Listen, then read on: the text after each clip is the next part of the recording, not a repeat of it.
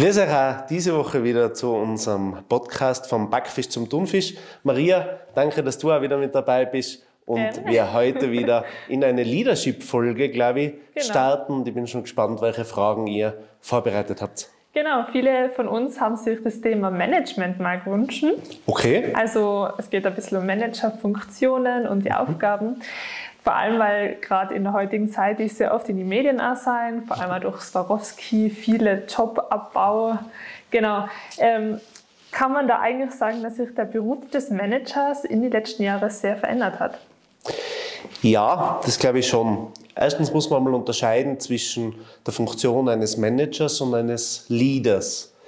Der Manager ist mehr der Verwalter, der, der die Sachen ein bisschen äh, anstößt, der Sachen managt, organisiert, der Leader, der wirklich die Personalführung macht, der motiviert, der möglicherweise auch Innovation vorantreibt, ist ähm, oftmals nicht die gleiche Person und auch nicht die gleiche Funktion. Wir brauchen einmal prinzipiell aus meiner Sicht viel mehr Leader als Manager. Den Manager kann ich relativ einfach austauschen, den Leader viel weniger. Also es wäre wichtig, dass sich generell die ähm, heutigen Führungskräfte, und das heißt ja Führung, mehr zum Leader hin entwickeln. Du hast aber auch relativ, äh, vollkommen recht, dass sich äh, die Funktion des Managers an sich gewandelt hat und dass es heute schwieriger geworden ist. Mhm.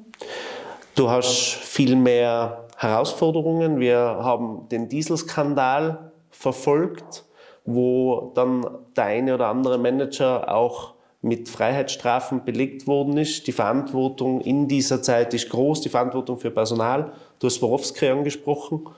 Äh, da ist in diesen Großkonzernen natürlich auch der Druck wahnsinnig groß. Einerseits soll man für die Gesellschafter richtig performen. Die Gesellschafter haben ein Interesse und das ist natürlich Gewinnausschüttung. Andererseits soll in diesen Zeiten das Unternehmen gut laufen und das ist oft in Krisenzeiten ja generell schwierig.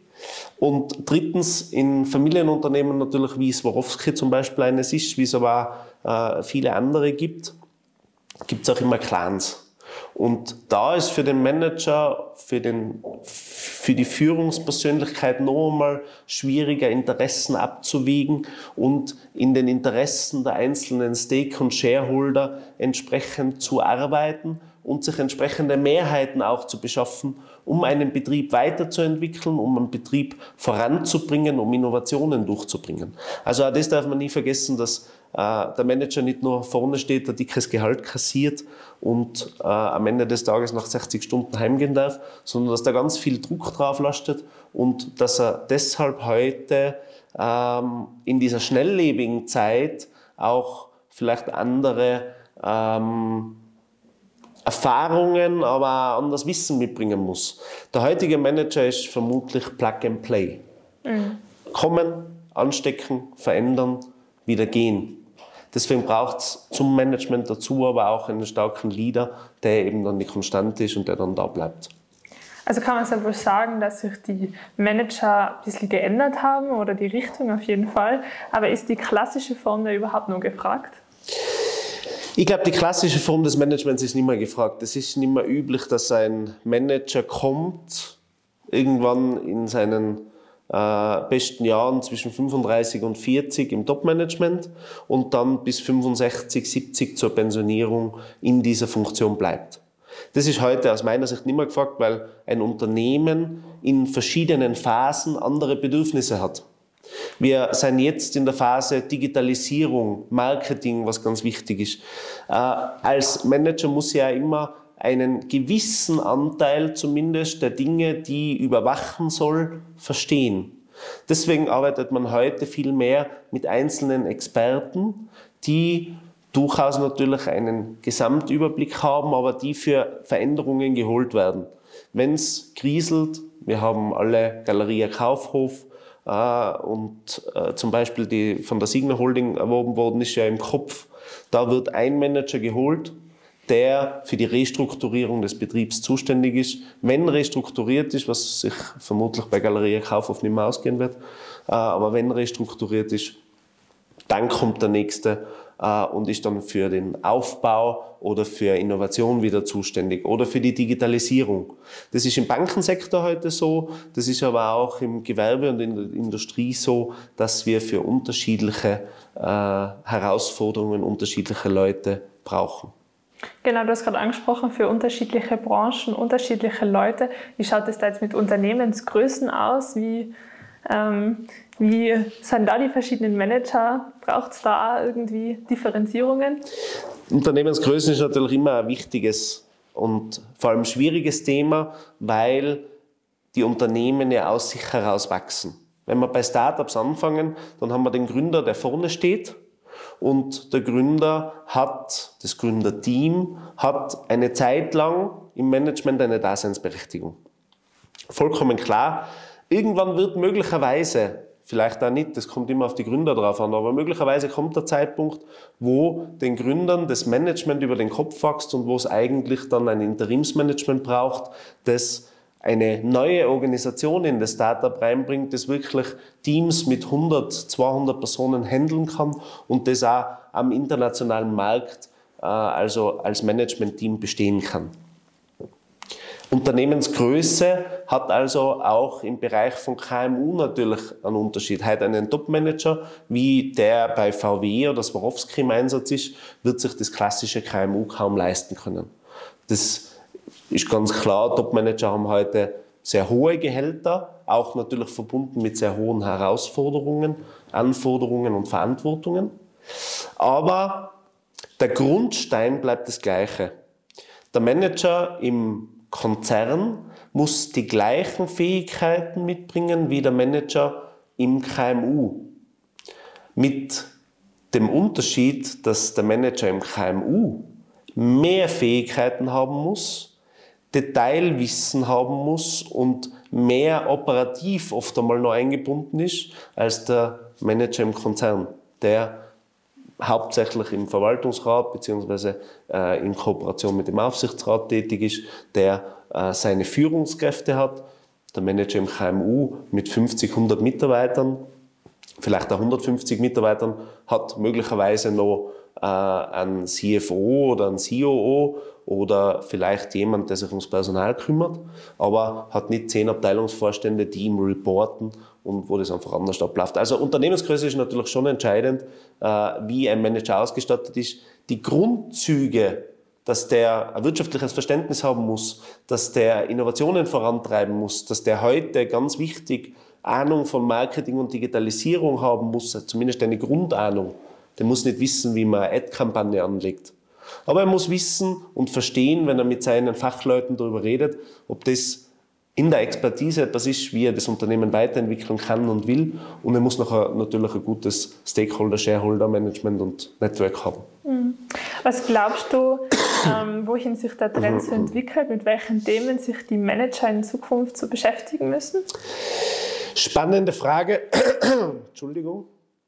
Spannende Frage. Ich glaube, der Trend entwickelt sich jetzt in Richtung Digitalisierung. Und Digitalisierung ist heute nimmer, dass der Drucker im Büro kein LAN-Kabel mehr braucht, sondern mit WLAN funktioniert. Das war vor zehn Jahren irgendwie Digitalisierung. Heute geht's um AI, heute geht's um Robotertechnologie, heute geht's um RFID-Chips. Heute geht's um datengetriebene Entwicklung, datengetriebenes Marketing. Und da sind wir in Österreich, aber auch im Dachraum, auch in Europa noch sehr am Anfang. Diese Technologien sind noch in den Kinderschuhen, werden sich weiterentwickeln und da braucht es jetzt Manager, die visionär sind, die sich trauen, solche Technologien anzuwenden, umzusetzen, zu investieren und damit Konzerne auf die Zukunft vorzubereiten. Aber eines ist auch klar, in vielen Konzernen ist die Halbwertszeit angebrochen und viele Manager werden sich überlegen müssen, wie sie in Zukunft ihre Betriebe aufstellen, wie sie Betriebe zukunftsfit machen und da wird ein normaler Online-Shop heute nicht mehr ausreichend sein. Man muss also jetzt schon in die Zukunft denken und wer jetzt nicht für die nächsten fünf Jahre in der Konzernleitung, vielleicht sogar zehn Jahre einen Plan gemacht hat, wie neue Technologien, wie Digitalisierung eingebunden werden kann. Auch natürlich die ethischen Pläne, wie kann Digitalisierung mit der Führung, mit dem Leadership, mit dem Individuum Mensch gemeinsam funktionieren. Der ist jetzt sicher zu spät dran und der hat dringend Nachholbedarf. Mhm. Du hast vorher schon angesprochen, die Fähigkeiten, was ein Manager mitbringen muss. Also welche Fähigkeiten, vor was reden wir da, vor welchen Kompetenzen? Was braucht der Manager? Mein idealer Manager ist ein Leader. Ich bin nach wie vor der Meinung, vielleicht ist es romantisch, aber der gute Manager hat auch Führungskompetenz. Führungskompetenz, das heißt, er baut zu seinen Mitarbeitern Vertrauen auf, er ist seinen Mitarbeitern gegenüber loyal und er schaut auch auf den Mitarbeiter und kann den Mitarbeiter motivieren. Der Manager braucht Durchsetzungskraft und Durchhaltevermögen zwischen den Mitarbeitern, dem öffentlichen Druck und den ganzen Kunden-Partner-Beziehungen in Verbindung mit Gesellschaft und Stakeholdern ist er ständig im Reibungsfeld. Mhm. Und der Druck, den manche Gesellschafter ausüben, der kann für den Manager schon enorm sein, weil es natürlich, wir haben es eh schon angesprochen, für den Gesellschafter immer um Gewinnmaximierung gehen wird. Logisch, wir investieren in Aktien, damit wir mehr am Ende daraus kriegen, als wir investiert haben und so ist das im Beteiligungswesen genauso. Ähm, da braucht also diese Durchsetzungskraft, dieses Durchhaltevermögen, auch äh, eine gewisse oder eine große Stressresistenz. Auch das wäre ganz wichtig. Ein Gespür, auf Tirolerisch gesagt, also ein Gefühl für den Menschen und die Kraft, Innovationen anzugehen, die, ein Visionär zu sein und den Betrieb nicht nur zu verwalten, nicht nur zu managen, sondern auch weiterzuentwickeln, um zukunftsfit zu machen. Als letzte Frage vielleicht noch, glaubst du, Manager sind stark überbezahlt? Das ist eine, Frage, die immer wieder kommt. Ja. Die stellt man ja in der Verbindung mit Politik immer wieder. Genau. Ist ein Politiker überbezahlt? Ähm, jetzt vergleichen wir mal ganz sachlich den Politiker mit dem Manager.